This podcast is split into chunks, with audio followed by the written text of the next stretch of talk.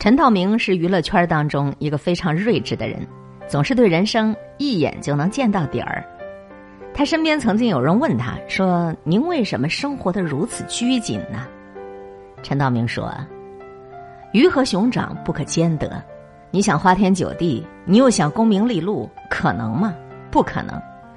我又不买飞机大炮，我又不买航空母舰，我只要保证最基本的生活质量，我没有那么多的奢望。”我要约束自己，不要什么事情都想去做它。与其说陈道明是一个淡泊名利的人，不如说他是一个觉悟到了做人境界的人。一个人的道啊，即使再怎么曲折，也可以一个人去走。累了就歇一歇，不必去追赶谁的脚步，也不必去等谁追上自己的脚步。什么叫做境界？用陈道明的话来回答：这个世界不是你的世界，不是说你成功了你就想做什么就能做什么。做人的最高境界，其实就是节制，而不是释放。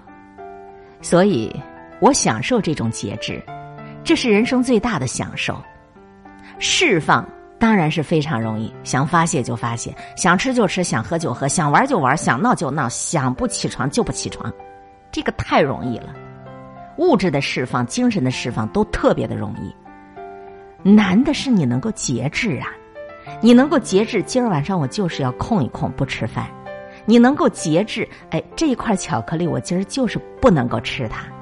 做一个有欲望的人太容易了，满足自己的欲望也很舒爽，但是能做一个控制住自己欲望的人，那才是了不起的。因为它难上加难，因为你能够控制自己的欲望，你才显得格外难能可贵呀。我们这一生跟无数的人在竞争，但是不知道，其实最大的敌人就是自己。面对娱乐圈的名利场，远的不说，就拿近的来讲，陈羽凡的吸毒事件。很多人都不明白，这好端端的一个人，为啥就偏要走上吸毒这条路呢？有人说，明星们吸毒都是为了释放压力；有人说，是人生该享乐的事儿，他都已经享乐完了，所以呢，就想要追求更刺激的事儿。依我说呀，还是不懂得控制自己的欲望。不是所有的明星都吸毒啊。